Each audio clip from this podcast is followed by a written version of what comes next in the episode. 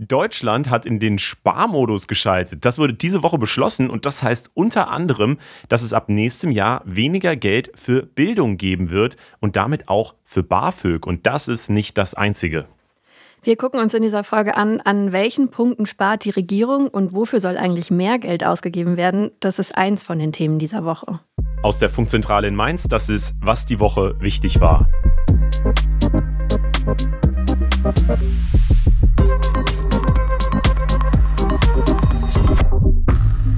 Hi, ich bin Leo Braun. Und ich bin Berit Ström.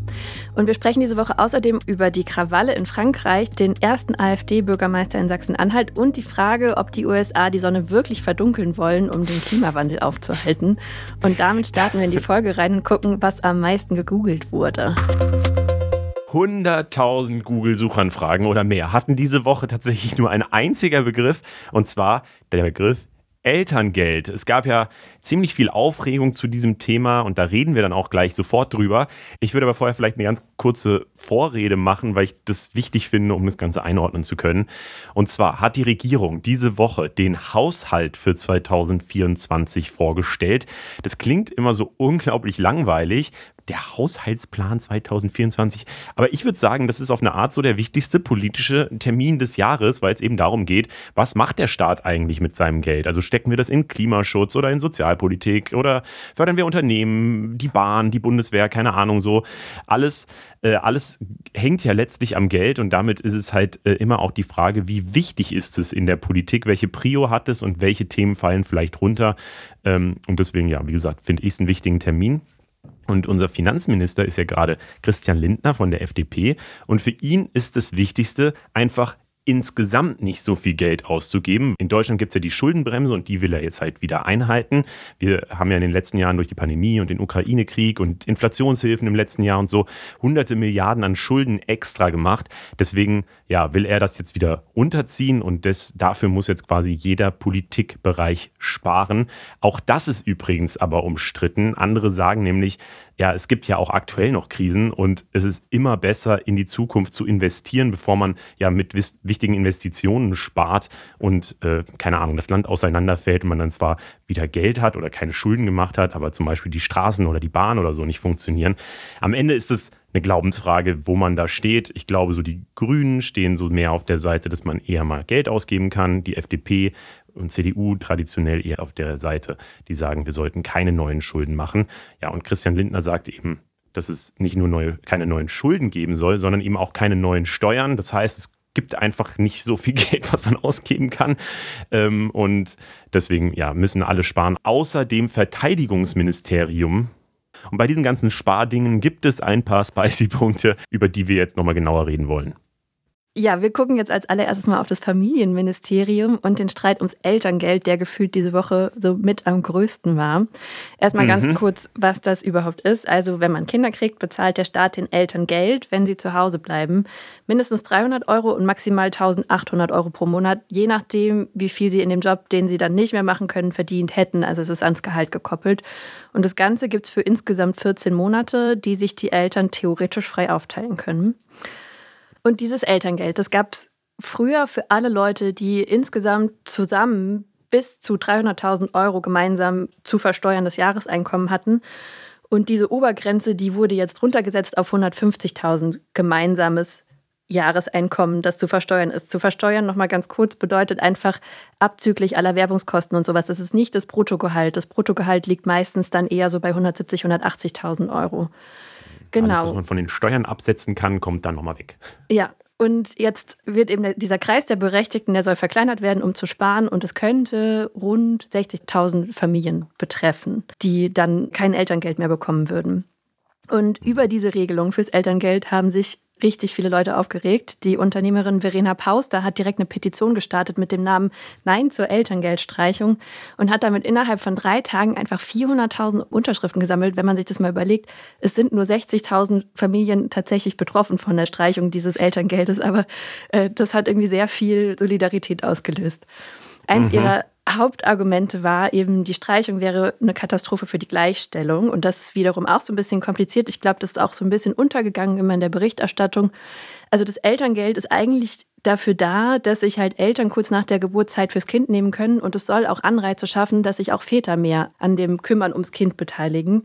Und wenn es dann kein Geld mehr gibt, dann ist es in den meisten Fällen eben so, eine Person muss sich ja ums Kind kümmern und dann macht es meistens die, die vielleicht ein bisschen weniger verdient. Damit, also die Väter gehen dann oft weiter arbeiten, wenn, man, wenn wir jetzt mal bei der klassischen Hetero-Familie bleiben, weil die oft einfach schon ein bisschen älter sind als die Frauen zum Beispiel und dadurch schon höhere Gehaltssprünge hatten und weil es natürlich auch nach wie vor einen Gender Pay Gap gibt. Und noch dazu kommt natürlich auch, dass einfach Frauen in den ersten Monaten oft stillen und ähm, ja, deswegen macht es einfach Sinn, wenn Väter weiterarbeiten. Und deswegen mhm. sagt jetzt eben Verena Pauster, dass das ähm, ja ein schlechtes Zeichen für die Gleichstellung wäre, wenn diese Eltern dann eben keinen Elterngeld mehr bekommen würden.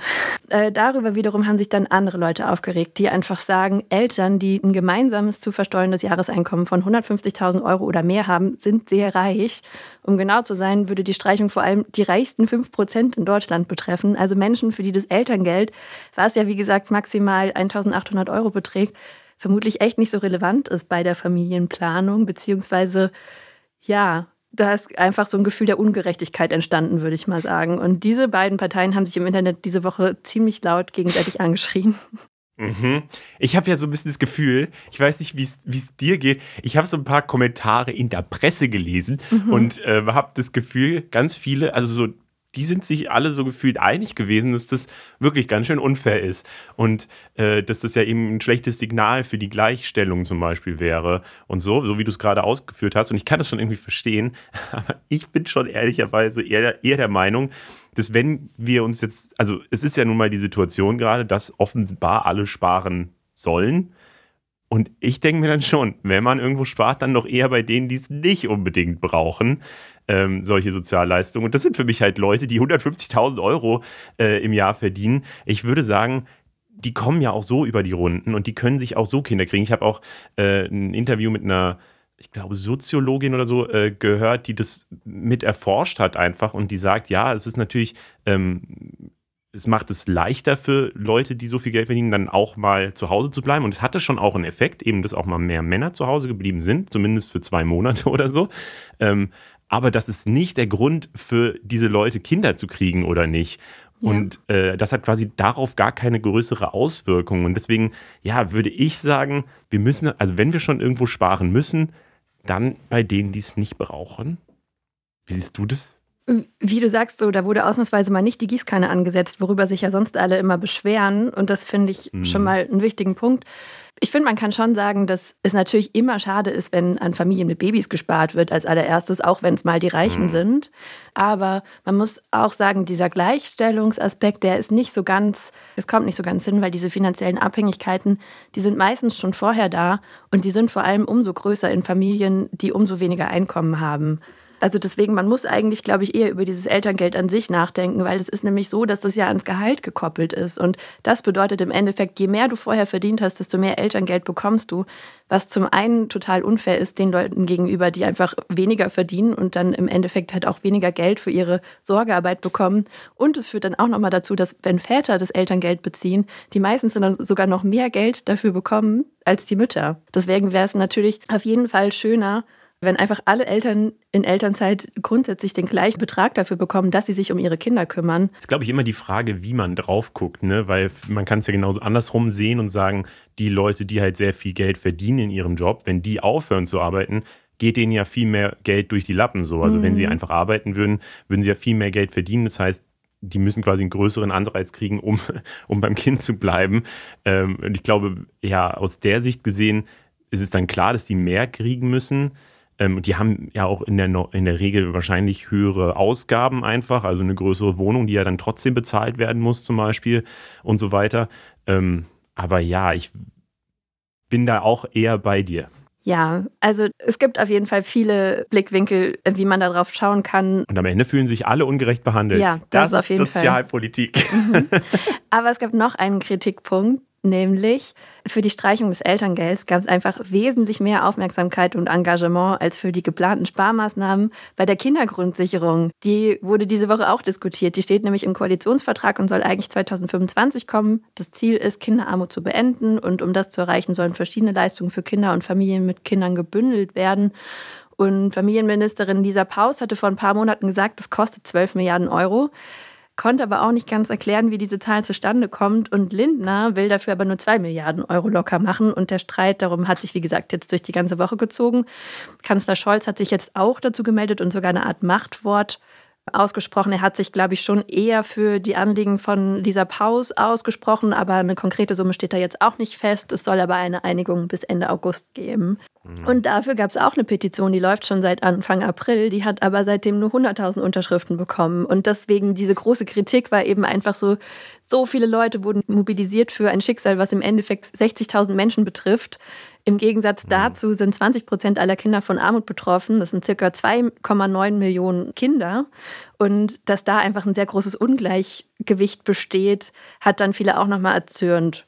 Und ja, also es ist tatsächlich zahlenmäßig auch so, dass die meisten Menschen in Deutschland eigentlich näher daran sind, Kindergrundsicherung zu brauchen, als ein versteuerbares Jahreseinkommen von 150.000 Euro zu haben. Aber es ist doch schön, dass diese Leute dann eher an die Reichen denken und halt für andere, für andere eintreten. Äh, nein, ich finde auch, natürlich, also für mich ist es auch absolut viel logischer, ähm, die Startchancen von Menschen halt möglichst mhm gleich zu machen, so dass jeder halt die Chance hat aufzusteigen. Und ich glaube, wenn man in krasser Armut aufwächst, so dann hat man einfach nicht die gleichen Startchancen. Und deswegen würde ich auch sagen, in Kinder zu investieren ist auf jeden Fall keine so schlechte Idee, damit alle ja, Kinder sich eben keine Ahnung Bildung leisten können, einfach einfach kulturelle Teilhabe und so weiter leisten können.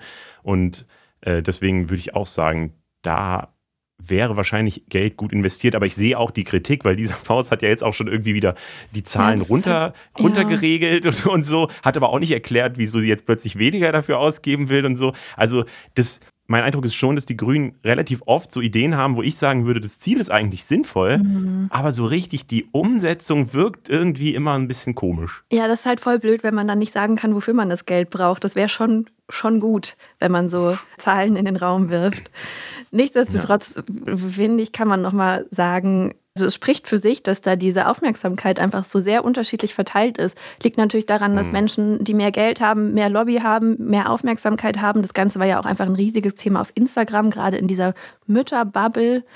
Ja, und arme Kinder haben das eben einfach nicht so sehr. Was auch traditionell wenig Aufmerksamkeit hat, und dann kommen wir zum nächsten Punkt, ist eben diese Bildungspolitik, weil ich habe das Gefühl, alle haben sich so dran gewöhnt, dass Deutschland die Bildung läuft ja so einigermaßen und ich meine, es gibt ja auch total viele, das muss man vielleicht auch mal sagen, so, es gibt natürlich auch total viele tolle Sachen, zum Beispiel, dass es Unis for free gibt, so, ja. ähm, beziehungsweise weitestgehend for free, so, ähm, und äh, dass es BAföG gibt und so weiter. Also, das sind ja alles Sachen, die richtig toll sind.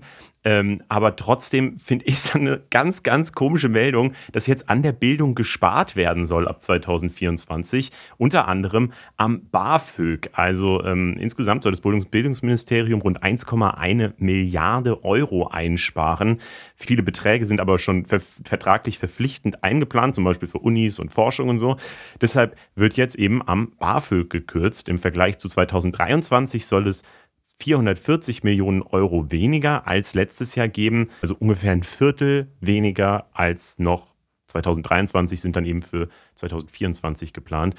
Ähm, wir haben das versucht, so ein bisschen nachzurecherchieren und das Bildungsministerium ist leider nicht so ganz so offen darüber, wie sie das eigentlich planen, weil sie sagen, es soll für die Leute, die jetzt schon BAföG kriegen, soll das so bleiben. Das wird nicht, es gibt niemanden, der jetzt den Anspruch verliert und die Leute, die es kriegen, kriegen auch nicht weniger Geld oder so. Deswegen ist uns nicht so hundertprozentig klar, wo dann das Geld gespart werden soll. Der Tagesspiegel berichtet aber, dass das Ministerium prognostiziert, dass es einfach 2024 weniger AntragstellerInnen geben wird. Außerdem soll kein Puffer mehr eingeplant werden, falls mehr Menschen als prognostiziert einen Antrag stellen oder Sätze erhöht werden müssen. Und man kann ziemlich sicher sagen, dass es wahrscheinlich keine weiteren Erhöhungen geben soll. Also es, wir sind ja eigentlich gerade in so einer BAföG-Reform. Ähm, und da wurden die Sätze letztes Jahr auch schon mal erhöht, aber und es war eigentlich so in Aussicht, dass es vielleicht nochmal nach oben gehen könnte. Äh, aber das wird jetzt wohl nicht passieren. Und ah ja, eigentlich waren eben gerade Bildung und, und diese BAföG-Reform und so weiter waren im letzten Wahlkampf ein ganz großes Aushängeschild für diese Koalition. Ja, und auch das wieder, hm, wenn man sich überlegt, dass Studierende oder äh, Menschen zwischen 18 und 24 die Gruppe sind in Deutschland, die am meisten von Armut betroffen sind, laut dem Paritätischen Wohlfahrtsverband, dann ist es schon krass. 30 Prozent der Studierenden sind von Armut betroffen, sagt der. Und es ist natürlich, yo, Lehrjahre sind keine Herrenjahre, die machen ja auch nichts Produktives und äh, ich verstehe schon, dass man da, dass man jetzt im Studium nicht ultra viel Geld verdienen sollte, aber von Armut betroffen und halt Leute, die sich halt gerade in so einer Inflation, wo alles teurer geworden ist, halt wirklich wenig leisten können, ähm, ja, ich, daran zu sparen, das, Mann. Man könnte also sagen, dass von Elterngeld über Kindergrundsicherung bis zu BAföG einfach richtig viel an Kindern gespart wird oder an jungen Menschen. Oder an der Zukunft halt einfach, ja. oder? Aber das ist nur meine Meinung. Kommen wir mal wieder zu den Fakten. Und zwar ähm, gibt es ja noch mehr Punkte in diesem Haushaltsentwurf. Äh, die wollen wir jetzt nur ganz kurz zusammenfassen. Und zwar ähm, kriegt das Gesundheitsministerium auch deutlich weniger Geld, was irgendwie Sinn macht, weil die Pandemie vorbei ist. Aber äh, das bedeutet eben auch, dass zum Juli äh, alle ArbeitnehmerInnen, die in die gesetzliche Pflegeversicherung zahlen, da, da jetzt ein bisschen mehr reinzahlen müssen, äh, weil der Bund eben eine Milliarde Euro weniger investiert in die Pflegeversicherung. Der, der Bund schießt ja da immer noch ein bisschen Geld dazu. Und ähm, 2024 wird es auch insgesamt ein bisschen weniger Geld fürs Verkehrsministerium geben, aber da äh, ist es so ein bisschen unterschiedlich. Und zwar soll es mehr Geld für Autobahnen und Bundesstraßen geben, äh, dafür aber weniger Geld für Radwege. Und die Bahn, die soll zwar deutlich mehr Geld insgesamt kriegen, nämlich äh, ungefähr 34 Milliarden bis 2027 sind da so in der Planung. Allerdings hatte man sich mal vor ein paar Monaten auf 45 Milliarden geeinigt. Und das ist also es sind ein bisschen weniger. 34 Milliarden sind halt weniger als 45 Milliarden. Das heißt, auch da sind jetzt wieder ein paar Leute unzufrieden, ähm, weil eben nicht genug in die Bahn investiert wird oder auch nicht so viel, wie eigentlich mal angedacht war. Das war es wieder mit den Google-Suchanfragen diese Woche. Wir sind sehr weit ausgeschweift, oder?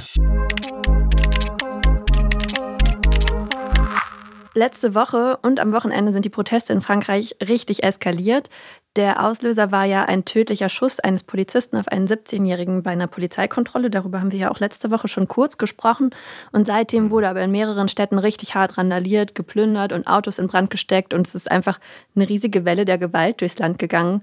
Von der Regierung wurden jetzt nach einer Woche knapp 24.000 Brände auf öffentlichen Straßen, rund 12.000 verbrannte Fahrzeuge und 2.500 verbrannte oder beschädigte Gebäude registriert. Also es ist echt viel. Komplett. Und ich habe, also man, ich habe bei TikTok und überall so richtig viele Videos gesehen äh, von diesen Zerstörungen. Das ist ja wirklich einfach ultra brutal und krass, äh, wie die Leute da vorgegangen sind.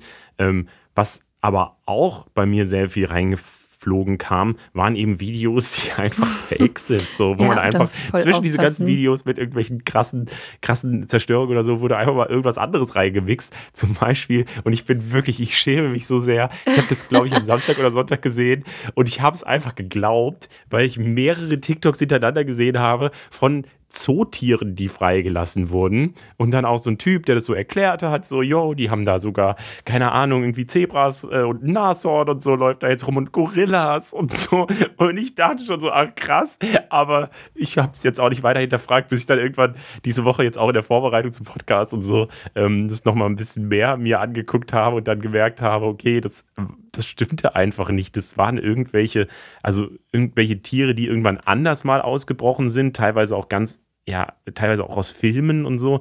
Also ähm, das zeigt, ja. finde ich, wieder, wie vorsichtig man sein muss. Voll. Also was ich wirklich am krassesten fand, dass einfach jemand eine Szene aus Fast and Furious 8 genommen hat, wo so Autos so aus einem Parkhaus rausfallen und auf die Straße drauf. Den, den Ausschnitt habe ich auch gesehen, aber auch nur im Fake-Check von Offen und Ehrlich, einem Format von uns.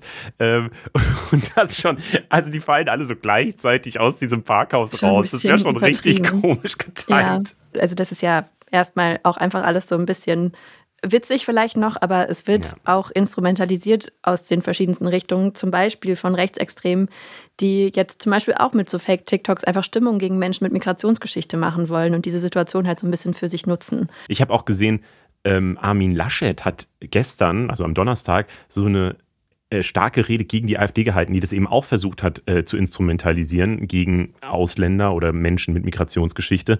Und äh, er hat da so sehr stark Stellung gezogen. Und ich habe ehrlicherweise seit sehr langer Zeit, also eigentlich seit dem Wahlkampf 2021, nichts mehr von Armin Laschet gehört. Ich auch nicht. Und äh, fand es so eine starke Rede einfach. Da muss man echt mal fette Props geben, weil er wirklich halt gesagt hat, äh, ja, diese Instrumentalisierung ist einfach nicht okay. Und da, also vor allem sind auch die Leute, die da in Frankreich auf die Straße gegangen sind, ja, die kommen aus diesen Banlieues, also diesen Vororten, aber die sind halt zu 90 Prozent Franzosen einfach. Also sie haben einen französischen Pass und da diesen Unterschied immer zu machen, ist halt richtig äh, unangenehm. Ja, es ist einfach super leichter, dann direkt so drauf zu springen. Alice Weidel hat ja wirklich auch gesagt, so wenn wir nicht aufpassen, haben wir bald französische Verhältnisse. Ähm, ja. Also ja, inzwischen hat sich die Situation einigermaßen stabilisiert. Die Oma von diesem getöteten Nail hat zum Beispiel auch nochmal zu Frieden aufgerufen viele haben sich halt gewünscht, dass dieses Gesetz, weil, also darum ging es jetzt auch viel in der Diskussion, die Polizei in Frankreich, die darf theoretisch bei Verkehrskontrollen Schusswaffen einsetzen, wenn es irgendwie notwendig ist. Und viele haben sich eben gewünscht, dass es, dieses Gesetz reformiert wird. Aber dazu hat sich Macron überhaupt nicht geäußert. Der hat stattdessen in einer Rede vorgeschlagen, dass man jetzt mal über die Nutzung von sozialen Medien und gegebenenfalls sogar Verbote nachdenken müsste, weil sich die ganzen jungen Menschen ja hauptsächlich dann so über Snapchat und Telegram und TikTok und so vernetzen würden. Aber warum genau das jetzt ausgerechnet jetzt und ausgerechnet in Frankreich so eskaliert ist, das fragen wir jetzt mal Philipp Greif. Der forscht nämlich zum Alltag von Jugendlichen in den Vorstädten von Frankreich. Hi Philipp. Hi. Der Ausgangspunkt für die Proteste in Frankreich war natürlich der Tod von dem 17-jährigen Nael. Aber warum sind die Proteste denn jetzt so eskaliert? Ich glaube, das hat unterschiedliche Gründe. Zum einen gab es ja eine Videoaufzeichnung, auf der zu sehen ist, wie der 17-jährige Nael äh, von der Polizei erschossen wird im Rahmen einer Verkehrskontrolle. Dazu gab es auch den aufgezeichneten Satz seines Polizisten, du bekommst eine Kugel in den Kopf. Und nicht zu vergessen, dass ja noch zwei weitere Jugendliche sich im Fahrzeug befunden haben. Und diese Videoaufzeichnung macht das Ganze natürlich auch nochmal äh, zugänglich auf eine besonders drastische Art und Weise. Das fand eine sehr starke Verbreitung in den sozialen Medien und Viele Jugendliche aus Frankreichs Banlieue-Vorstadtvierteln können natürlich auch einen Bezug herstellen dazu, weil sie eigene Erfahrungen mit der Polizei gemacht haben. Und ähm, ich denke, das hat einen maßgeblichen Anteil daran, dass das Ganze so derart eskaliert ist. Ist das jetzt quasi so ein Tropfen, der das fast zum Übergelaufen gebracht hat, weil einfach schon viele andere Probleme im Hintergrund so ein bisschen gebrodelt haben?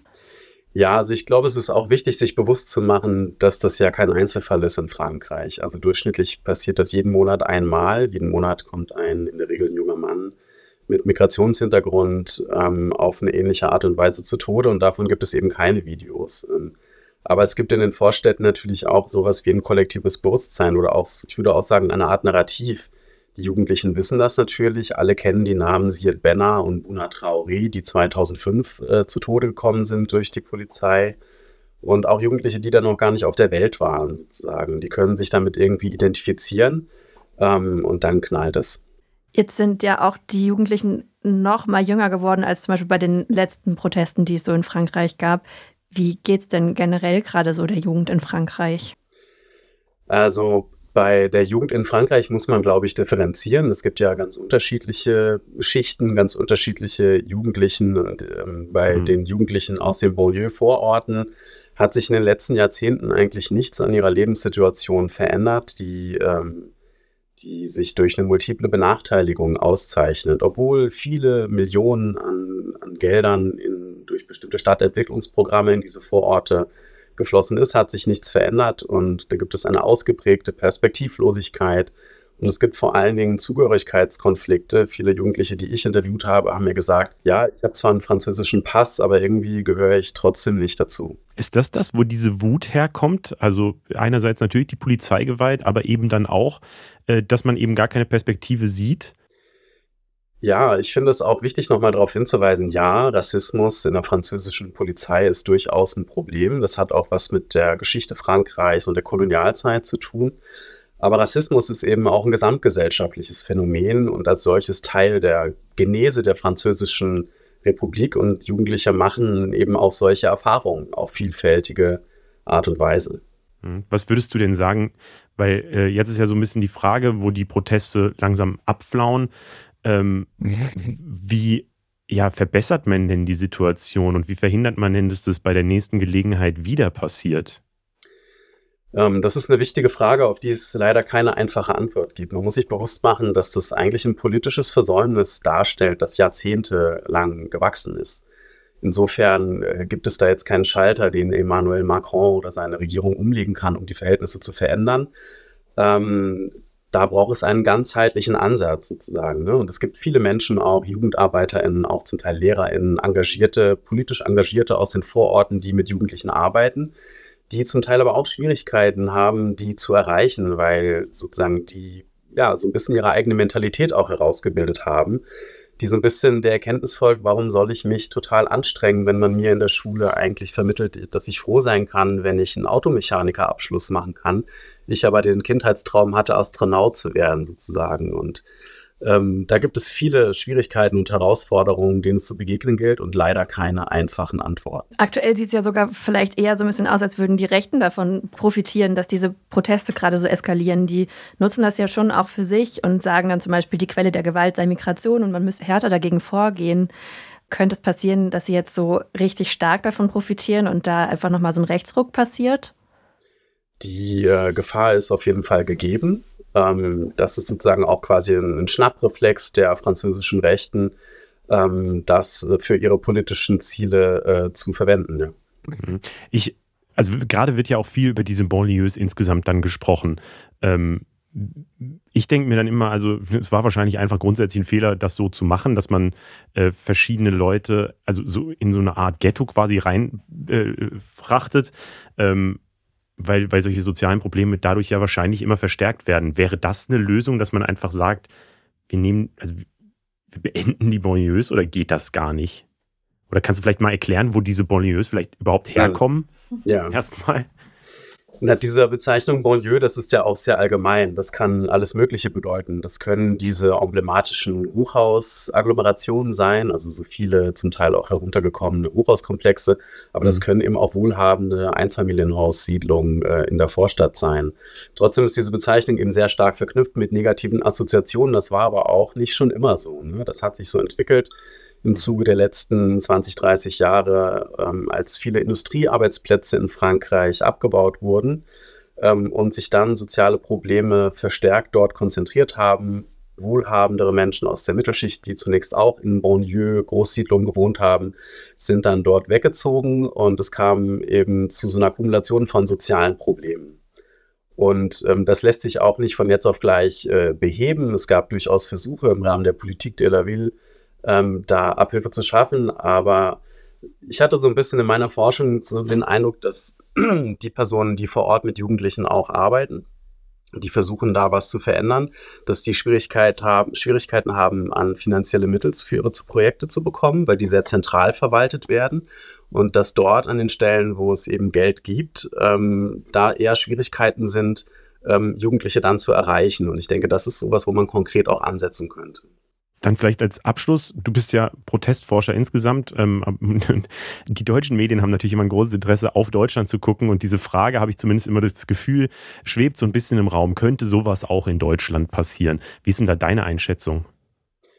Ja, diese Frage, die gibt es auch schon seit 2005. Ähm, ich halte das für unwahrscheinlich aus verschiedenen Gründen. Wir haben ähm, in Deutschland nicht, also keine vergleichbaren Großsiedlungsstrukturen, wie sie in Frankreich gebaut wurden. Ähm, und wir haben auch, was sozusagen die gesellschaftliche Zusammensetzung angeht, ähm, andere Strukturen in Deutschland. Ähm, Deutschland war zwar auch Kolonialmacht, aber nicht so expansiv wie, wie in Frankreich. Da ist die Gesellschaft nochmal ganz anders geprägt und es gibt auch ähm, eine andere Polizeikultur in Frankreich. Rassismus in der deutschen Polizei ist auch ein Problem, wie die jüngste Studie von Tobias Singelstein ja gezeigt hat, aber die deutsche Polizei ist im Vergleich zur französischen doch deutlich weniger eskalativ. Alles klar. Vielen Dank, Philipp Greif. Danke auch. Wir müssen diese Woche auch mal wieder nach Israel und Palästina schauen. Gerade ist ja die Lage da besonders angespannt. Diese Woche gab es nämlich die größte Militäroperation seit 20 Jahren im Westjordanland. Das ist offiziell palästinensisches Gebiet östlich von Israel, wird aber größtenteils von Israel besetzt. Dort leben viele Palästinenserinnen in Flüchtlingscamps. Eins davon ist das Flüchtlingscamp in Jenin, ganz im Norden des Westjordanlandes. Und da hat das israelische Militär nach Waffen und Personen der bewaffneten palästinensischen Gruppe Hamas gesucht. Dabei haben sie aber auch große Schäden für die Zivilbevölkerung angerichtet. Viele Straßen wurden aufgerissen, viele Menschen sind geflohen und andere haben jetzt keinen Strom mehr. Seit Mittwoch gilt diese Militäroperation für Israel erstmal als beendet und das Militär hat sich aus Jenin zurückgezogen. Insgesamt sind zwölf Palästinenser und zwei Israelis dabei gestorben. Ja, und das Ganze, das resultiert aus einer Gewaltspirale. Also man kann auch immer gar nicht so richtig sagen, wo das angefangen und wo das aufgehört hat. Aber für die israelische Regierung war dieser Einsatz jetzt eine Reaktion auf mehrere Raketenanschläge der Hamas aus dem Gazastreifen. Die mhm. wurden abgewehrt und die Hamas hat aber auf die Militäroperation, die jetzt stattgefunden hat, wiederum mit einem Vergeltungsschlag in Tel Aviv geantwortet. Da ist dann ein Auto in eine Menschenmenge gerast und hat mehrere Menschen verletzt. Also das ähm, befeuert sich eigentlich im wahrsten Sinne des Wortes die ganze Zeit gegenseitig. Wir müssen diese Woche noch mehr über Geld reden. Es gibt nämlich News beim Pkw-Maut-Fail. Kurzer mhm. Recap für alle, die es vielleicht schon wieder verdrängt haben. Die CSU mit dem damaligen Bundesverkehrsminister Andreas Scheuer wollte ja mal auf deutschen Autobahnen und Bundesstraßen eine Pkw-Maut einführen. Also das hätte bedeutet, alle AutofahrerInnen hätten 130 Euro im Jahr zahlen müssen, nur dass die deutschen AutofahrerInnen sich das Geld in ihrer Steuererklärung wieder zurückholen könnten, nur ausländische AutofahrerInnen dagegen nicht. Und den Plan hat dann der Europäische Gerichtshof 2019 gekippt, weil das eine klare Diskriminierung gegen nicht deutsche StaatsbürgerInnen war. Und dagegen hatte, hatten nämlich dann zum Beispiel schon Österreich und die Niederlande geklagt. Und dummerweise hatte Scheuer aber schon Verträge mit diesen Betreiberfirmen für die Maut abgeschlossen, also CTS Eventim und Kapsch. Und dann ist der Deal doch noch geplatzt und jetzt haben sie einfach Schadenersatz gefordert. Und ein Schiedsgericht hat entschieden, der Bund muss ihnen 243 Millionen Euro dafür zahlen. Ganz kurz Chillig. zur Berechnung. Wir waren ja vorhin noch zum Beispiel bei der Einkürzung bei BAföG. Damit könnte man schon die Hälfte davon decken. ähm, Scheuer und die ganze CSU wurden damals heftig kritisiert, weil er einfach super vorschnell diese Verträge unterschrieben hatte.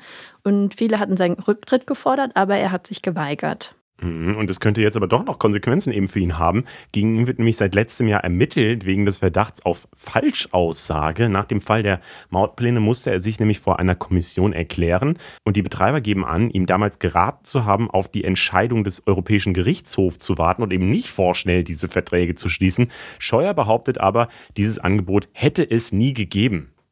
Ich finde es so krass, wegen einer Person muss jetzt so viel Geld bezahlt werden. Also wer weiß, ob es wirklich eine Person ist oder da vielleicht auch noch mehrere involviert waren, aber es ja. fühlt sich trotzdem sehr ungerecht an. Voll, vor allem, ich finde es so kommunikativ.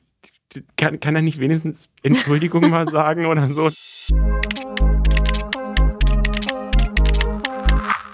Letztes Wochenende gab es noch einen Wahlsieg für die AfD. Am Sonntag wurde in der Gemeinde Ragun-Jesnitz in Sachsen-Anhalt nämlich der erste hauptamtliche AfD-Bürgermeister gewählt.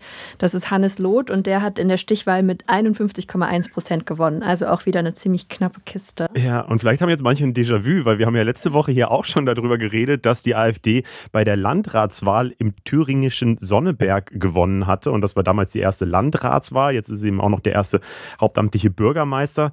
Ähm, deswegen hat hatten wir letzte Woche auch schon mal äh, über dieses Thema geredet, nämlich mit Antoni Rietschel von der Leipziger Volkszeitung. Und die hatte uns letzte Woche erklärt, äh, warum das passiert ist. Da könnt ihr gerne noch mal reinhören.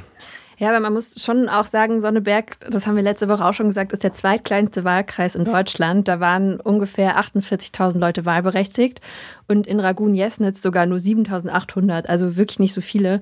Also damit will ich jetzt die AfD-Siege überhaupt nicht kleinreden, aber ich frage mich dann schon auch so ein bisschen, wie viel Einfluss haben diese Ämter auf Kommunalebene überhaupt? Und die Frage, die würden wir jetzt einfach mal weitergeben, und zwar an den Politikwissenschaftler Dr. Hendrik Träger von der Uni Leipzig. Hallo Hendrik. Hallo. Hi. Was kann denn ein Landrat in Sonneberg oder ein Bürgermeister in Ragun-Jesnitz überhaupt so bestimmen? Äh, Landräte und Bürgermeister haben in den meisten Bundesländern in Deutschland, wo die süddeutsche Ratsverfassung gilt, sehr viele Kompetenzen. Sie sind zum Beispiel Chef der Verwaltung. Also der Landrat ist Chef der Kreisverwaltung, der Bürgermeister ist Chef der Gemeindeverwaltung, außerdem Repräsentant der Gemeinde beziehungsweise des Kreises. Und als Chef der Gemeindeverwaltung wird im Prinzip alles vom Bürgermeister oder vom Landrat entschieden oder von den äh, Mitarbeiterinnen und Mitarbeitern. Das geht jetzt nicht alles über den Tisch des Bürgermeisters, aber letztlich ist der Bürgermeister oder der Landrat Chef dieser Verwaltung. Ähm, und ein Landkreis beziehungsweise eine Gemeinde haben sehr viele Aufgaben, über die wir uns im Alltag gar nicht so oft Gedanken machen. Also beispielsweise ist der Landkreis auch für die Unterbringung von Geflüchteten zuständig. Der Landkreis ist für Schulgebäude zuständig unter anderem. Der Landkreis ist für den öffentlichen Personennahverkehr im Landkreis, also beispielsweise für Busverbindungen zuständig. Der Landkreis ist für ähm, Kulturpolitik zuständig, für Freizeitangelegenheiten zuständig, also für auch Kultur, Sporteinrichtungen ist die Kommune zuständig. Also müssen wir mal unterscheiden zwischen Gemeinde und Kreis. Aber die Gemeinde und der Kreis haben jeweils sehr viele Zuständigkeiten, auch beispielsweise solche Sachen wie Müllabfuhr, Abwasserbeseitigung. Dafür ist die Gemeinde beziehungsweise der Landkreis zuständig und äh, in letzter Konsequenz dann auch der Landrat als Chef der Kreisverwaltung oder der Bürgermeister als Chef der Gemeindeverwaltung. Mhm, das heißt, man kann dann ja sagen, dass äh, mit, mit so einem Amt äh, eben dann jetzt auch jemand von der AfD so einen direkten, ähm, ja, eine direkte Aufgabe im Alltag von vielen Menschen hat, so wenn es genau um solche Themen geht. Kann man denn daraus auch den Schluss ziehen, ähm, dass wenn die sich jetzt so in den Regionen oder in den Kommunen oder Landkreisen verankern, dass es dann auch so den Aufstieg auf nationale Ebene irgendwie geben kann? Oder bleibt es dann sehr auf dieser kommunalen Ebene? Das kann es geben, das muss es aber nicht zwangsläufig geben. Also es ist kein Automatismus damit verbunden. Das hat auch damit zu tun, wenn wir uns beispielsweise den Wahlkampf der AfD im Landkreis Sonneberg angucken, sind da Themen plakatiert worden, die mit der Arbeit auf Kreisebene eigentlich überhaupt nichts zu tun haben. Also der Landrat kann auch nicht entscheiden, ob äh, Deutschland aus dem Euro oder aus der Europäischen Union austritt oder andere Sachen. Also ähm, da kommt es darauf an, ob der Landrat bzw. der Bürgermeister wirklich Politik auf kommunaler Ebene machen kann. Wenn er vorher seinen Wählerinnen und Wählern eigentlich utopische Sachen verspricht, für die er politisch gar nicht zuständig ist, ähm, ist die ja, ist der Erwartungshorizont so groß oder sind die Erwartungen so groß, dass die Fallhöhe relativ hoch wird, also dass auch dann die Unzufriedenheit damit steigen kann. Ähm, und das kann bei diesem Wahlkampf, so wie er insbesondere in Sonneberg geführt wurde, mit eigentlich nicht kommunalpolitischen Themen passieren, dass dann Leute jemanden gewählt haben mit völlig anderen Erwartungen und dieser jemand, also der Landrat Sesselmann in dem Fall, diese Erwartungen gar nicht erfüllen kann. Aber dafür hat ja der Landrat jetzt ein paar Jahre Zeit oder auch der Bürgermeister ein paar Jahre Zeit, sich damit ähm, auseinanderzusetzen, was seine Kompetenzen sind und was er machen kann.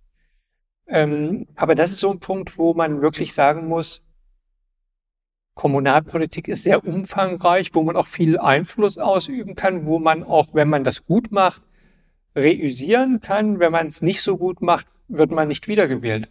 Ob man dann automatisch bei der nächsten Bundestagswahl oder Landtagswahl die Partei ein besseres Ergebnis hat, kann man nicht daraus abschließen, weil es gibt ja auch beispielsweise von Wählergemeinschaften oder so Bürgermeister und Landräte und deren Parteien ziehen jetzt nicht automatisch in den Bundestag oder in den Landtag ein.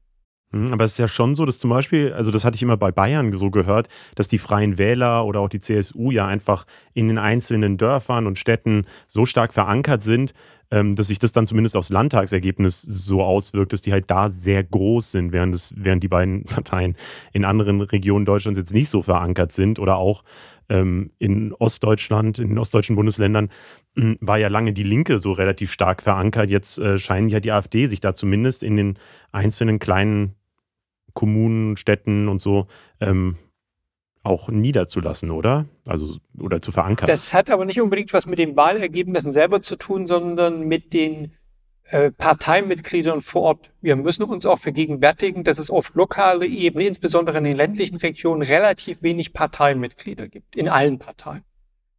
Und dann kann eine Partei, beispielsweise die AfD in Sonneberg, mit relativ wenig Leuten, also relativ wenig Mitgliedern, auch einen erfolgreichen Wahlkampf führen, weil sie gar nicht so viele Leute braucht, um mehr Leute zu haben als andere Parteien ähm, vor Ort. Also da, ähm, ich habe jetzt für Thüringen keine genauen Zahlen, aber in Sachsen weiß ich es beispielsweise, dass einige Parteien, also beispielsweise SPD und Grüne und FDP, auf Landkreisebene sehr wenig Mitglieder haben. Die haben in den Großstädten sehr viele Mitglieder, aber in den Landkreisen wenig Mitglieder. Und wenn wir das dann auf die einzelnen Orte, Gemeinden, Städte in dem Landkreis aufteilen, wird es vor Ort sehr wenig. Und das heißt, wenn Sie dann mit zehn Leuten um die Ecke kommen, sind Sie relativ viele im Vergleich, wenn äh, andere Parteien plus fünf Mitglieder haben. Und das ist auch so ein Punkt, der äh, bei dem Beispiel Bayern, CSU und Freie Wähler mit reinspielt. Äh, die CSU und die Freien Wähler sind dann in den Regionen teilweise die einzigen kampagnen- und organisationsfähigen Parteien. Die anderen Parteien sind dort nicht wirklich so strukturell aufgestellt, dass sie kampagnen- und wahlkampffähig werden, sowohl auf kommunaler Ebene und erst recht dann bei Landtags- oder äh, Bundestagswahlen. Und ich finde, das sieht man ja auch in den ganzen Umfrageergebnissen. Also in äh, Thüringen ist ja diese Woche äh, so ein, so ein äh, Umfrageergebnis äh, relativ groß rumgegangen, wo die plötzlich bei über 30 Prozent stehen, mit Abstand die äh, ja, erfolgreichste Partei in, diesem, in dieser Umfrage sind. Heißt es, das am Ende jetzt doch zeigt, diese Bürgermeisterwahl und die Landkreiswahl und so, ähm, bedeutet das jetzt am Ende doch, dass diese, also dass die AfD einfach extrem stark ist und das gar nicht so viel mit jetzt dieser einen Kommune oder diesem einen Landkreis zu tun hat? Hm. Ich würde diese Umfrageergebnisse ähm, weniger mit der Bürgermeister- oder der Landratswahl in Verbindung bringen, sondern eher mit der medialen Berichterstattung darüber. Es wurde eigentlich seit Wochen sehr intensiv über die AfD diskutiert. Es wurde insbesondere vor den Stichwahlen darüber diskutiert, ob es denn in Anführungszeichen sein kann und sein darf, dass die AfD einen Landrat oder einen Bürgermeister stellt. Und ich glaube, diese Diskussion, diese auch mediale Diskussion hat eher dazu geführt, dass diejenigen, die gesagt haben, sie würden AfD wählen oder könnten sich vorstellen, AfD zu wählen, ob auf kommunaler Ebene oder Landesebene sei dahingestellt, dass die auch dann sagen, jetzt erst recht und vielleicht auch von den AfD-Wahlkämpferinnen und Wahlkämpfern dazu mobilisiert, dazu aufgerufen worden zu sagen, ja, lasst euch doch nicht verbieten, wen ihr zu wählen habt oder nicht zu wählen habt. So klassisches AfD-Narrativ in Anführungszeichen, dass da dann im Prinzip so eine Art ähm, das Pendel in die andere Richtung ausschlägt dass dann relativ viele Leute AfD wählen wegen so einer jetzt erst Rechtsstimmung. Und zwar gar nicht so sehr wegen äh, Landkreis Sonneberg und äh, Ragun-Jesnitz, weil das, glaube ich, wissen die wenigsten Leute in Deutschland, dass es diese Landkreise und diese Stadt oder den Ort überhaupt gibt, sondern eher diese mediale Berichterstattung darüber, ähm, über die AfD, dass das polarisiert in der Bevölkerung und dazu führt, dass Leute sagen, okay, ich kann mir vorstellen, diese Partei zu wählen, schlägt sich dann in Sonntagsfragen für Landtagswahlen nieder oder dann tatsächlich bei ähm, Kommunalwahlen ihr Kreuz bei einem AfD-Kandidaten machen. Also sollten wir jetzt am besten auch eigentlich gar nicht drüber sprechen? Doch schon. Äh, das Thema kann man nicht totschweigen oder sollte man nicht totschweigen. Aber die Frage ist, wie man darüber berichtet und wie man darüber spricht. Also, ob wir das beispielsweise so machen wie jetzt hier, über die Kompetenzen eines Bürgermeisters und die Kompetenzen eines Landrats sprechen und vielleicht auch über die politischen Inhalte der AfD oder politische Programmatik der AfD. Das ist was, was man machen muss unbedingt. Ähm, der andere Punkt ist aber, wenn es dann sozusagen so ein bisschen so, ähm, naja, gelegentlich so der Eindruck entsteht, die AfD dürfte die Wahl nicht gewinnen oder sollte die Wahl nicht gewinnen und die Bevölkerung hat dann irgendwie den Eindruck, insbesondere vielleicht in Ostdeutschland aufgrund der äh, Erfahrung in der DDR, dass von in Anführungszeichen oben äh, erklärt wird, wer wählbar ist und wer nicht wählbar ist. Und das ist, glaube ich, ein Punkt, wo Teile der Bevölkerung ähm, entsprechend anders reagieren, anders als beabsichtigt und vor allem die AfD das für ihre Narrative verwendet und sagt, ja, ihr seht doch die Mädchen und so weiter und so fort, also diese klassischen AfD-Narrative, dass darüber dann im Prinzip dass da vielleicht manche Berichte in den letzten Wochen der AfD mehr in die Karten gespielt haben als ähm, sonst. Dr. Hendrik Dräger, vielen Dank. Bitte gerne. Die USA will die Sonne verdunkeln, um den Klimawandel zu bekämpfen. Das war so eine Meldung in dieser Woche, die so ein bisschen die Runde gemacht hat, glaube ich. Und ja, es klingt ja auch faszinierend, aber ich finde, ähm, man muss da vielleicht mal eine ganz bisschen kurze Einordnung noch dazugeben. Die USA steht nämlich jetzt nicht kurz davor, dass man irgendwelche, weiß ich nicht, Sonnensegel ins All schickt, damit die Sonne weniger auf die Erde scheint oder so, sondern das ist bisher alles nur ein Plan, um das mal zu erforschen. So, also wir sind da so ganz am Anfang äh, und es sollen jetzt einfach nur verschiedene Methoden durchgerechnet werden. Das heißt, ganz basic äh, ist die erste Idee, dass man die Erdoberfläche heller machen könnte, damit mehr Sonnenlicht reflektiert wird. Also zum Beispiel, indem man Straßen oder Häuser Häuser weiß macht, ähm, äh, die dann eben das eher reflektieren. Andere Idee ist, dass man Wolken aufhält, so, um da eben wieder mehr Reflexion hinzukriegen. Die dritte Idee ist, dass man Aerosole in die Stratosphäre schickt, die dann eben auch dafür sorgen, dass weniger von dem Sonnenlicht hier bei uns ankommt.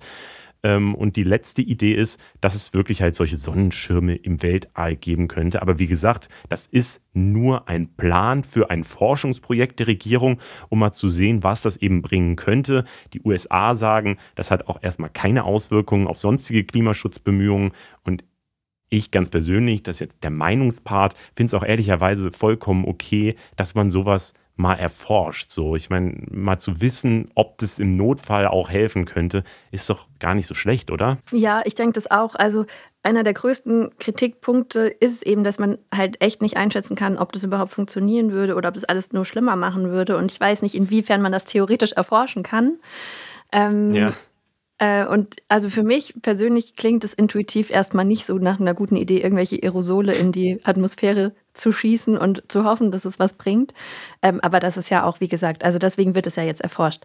Aber anderer großer Kritikpunkt daran ist auch, dass es laut einer Studie halt einfach 18 Milliarden Dollar pro Jahr und pro Grad Abkühlung kosten würde, die man jedes Jahr für mhm. jedes Grad investieren müsste.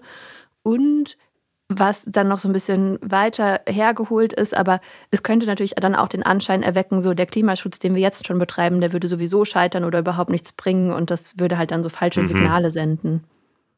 Oder dieses Signal, dass man sich jetzt zurücklehnen kann, ja. weil man macht dann einfach irgendwann so eine Hokuspokus-Lösung genau. und äh, dann klappt das alles schon. Ja.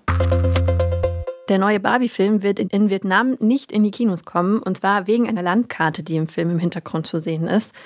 Äh, mhm. Darauf ist nämlich anscheinend diese neun Striche-Linie abgebildet und die zeigt, welche Gebiete China im südchinesischen Meer für sich theoretisch beansprucht.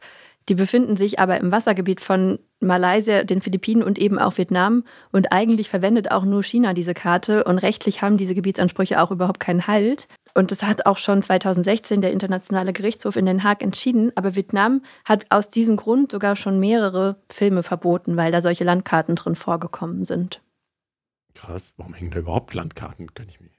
Ja, weil die, die Barbie in dem Film geht ja dann in die echte Welt. Und deswegen hat die, glaube ich, auch ah. so eine ah. Landkarte im Hintergrund, um sich zu orientieren. Wow. Es gibt ein Update zum Heizungsgesetz. Das Bundesverfassungsgericht hat nämlich dieses Heizungsgesetz, über das jetzt seit Monaten geredet wurde und wo alle so dachten, diese Woche kommt es in den Bundestag, dann wird dafür abgestimmt und dann geht es halt durch. Ähm, darüber, wie gesagt, haben wir schon sehr oft auch hier in dem Podcast geredet. Aber das Bundesverfassungsgericht hat das Heizungsgesetz vorerst gestoppt. Also nicht komplett gekippt, aber es wird erstmal verschoben, weil eigentlich sollte es eben jetzt noch vor der Sommerpause schnell entschieden werden. Aber ein CDU-Abgeordneter hat dagegen einen Eilantrag eingelegt, weil er findet, dass die Abgeordneten nicht genug Zeit hatten, um sich mit diesem Gesetz zu befassen. Das hatten wir ja letzte Woche hier schon mal als Option genannt. Jetzt ist er damit dem, vor dem Bundesverfassungsgericht durchgekommen und das Gesetz soll deswegen jetzt erst nach der Sommerpause im Bundestag abschließend beraten werden, also Anfang September. Ja, wie schief kann etwas eigentlich laufen? Das ist wirklich krass. Aber so gesehen ähm, kann man daran sehr gut lernen, wenn man das aus dem Politikunterricht vergessen hat, wie so ein Gesetzgebungsprozess läuft. Jeder einzelne Schritt macht, löst so viel Aufregung aus, dass man immer wieder sieht, so merkt, ah ja, dann kommt ja die zweite und dritte Lesung und die dritte Lesung ist die Abstimmung, die haben wir jetzt verpasst, so, das heißt, die kommt später. Das heißt, äh, wahrscheinlich kommt, also danach kommt ja kommt das Ganze in den Bundesrat, da wird es wahrscheinlich nochmal Stress geben und dann muss der Bundespräsident das unterschreiben, da könnte es dann nochmal Stress geben und danach wird es veröffentlicht, da könnte es nochmal Stress geben und dann gilt es aber. Danke. Also das Gesetz soll aber ja, wenn, dann sowieso erst ab nächsten Januar gelten. Deswegen ist es, dass das jetzt verschoben wird, hat jetzt erstmal gar nicht so einen großen Einfluss. Also selbst wenn es dann nach der Sommerpause entschlossen wird, kommen zwar dann noch sieben andere Schritte, aber es ist jetzt erstmal nicht so schlimm. Ich glaube, die sind auch eigentlich normalerweise sehr stressfrei. Also, dass der ja. Bundespräsident es so verweigert, wäre richtig komisch. Äh, aber es bringt natürlich ein bisschen Unsicherheit für die Leute, die jetzt eine Heizung einbauen wollen oder das vielleicht auch planen. Sowas plant man ja auch ein paar Monate vorher, weil es ja. vielleicht sehr teuer ist. So und ähm, diese Unsicherheit ist, glaube ich, grundsätzlich nicht so gut. Und zum Abschluss habe ich noch ein bisschen eine nischige News, die aber wahrscheinlich besonders für Podcast-Menschen interessant sein könnte. Ich schneide den Podcast hier ja nämlich auch immer und gerade wenn wir uns so versprechen oder zu viele Ams einbauen oder so, dann versuche ich die immer rauszukürzen. Und tatsächlich hat eine Studie der Uni Trier jetzt herausgefunden, dass die As und Ams von Personen so persönlich sind wie der Fingerabdruck. Und das heißt, dass man im Endeffekt eigentlich sogar Personen an ihren Ass identifizieren könnte. Und also das bringt uns zwar jetzt hier im Podcast nicht so viel, aber ich finde es trotzdem ganz schön, dass das so besonders und individuell ist, auch wenn ich es am Ende rausschneide. Ich finde es sehr unangenehm, weil ich würde gerne sehr wenig Ams machen und ich glaube, ich mache relativ viele, aber ich kriege das auch nicht raus. Aber die helfen ja auch zum Teil beim Nachdenken. Also auch beim Zuhören ist es manchmal gut, wenn jemand ämt, damit man selber mehr Zeit hat, um mitzukommen. Deswegen sind die gar nicht jetzt nur schlecht.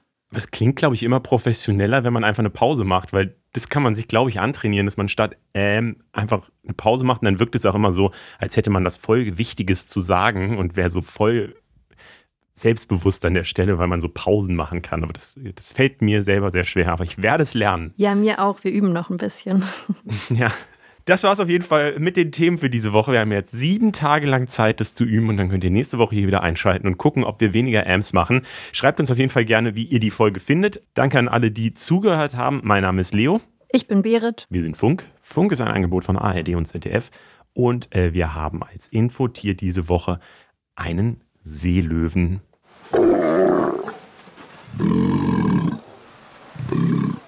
Ciao. Es war gerade in den Nachrichten. Ich bin Leviathan. Diesem Erpresser sind nur zwei Dinge wichtig. True Crime. The Tinder Swindler, Don't F with Cats, Anna Sorokin. Und deine Geheimnisse. Überleg dir mal, an welche Daten Leviathan über unsere Schul-App kommen kann. Kannst du ihn schnappen? In seinem Bekennerschreiben verstecken sich drei Hinweise. Das liegt an dir. Laura. Denn in dieser Geschichte bestimmst du, wie es weitergeht. Ich habe Angst. Schreib mich ab.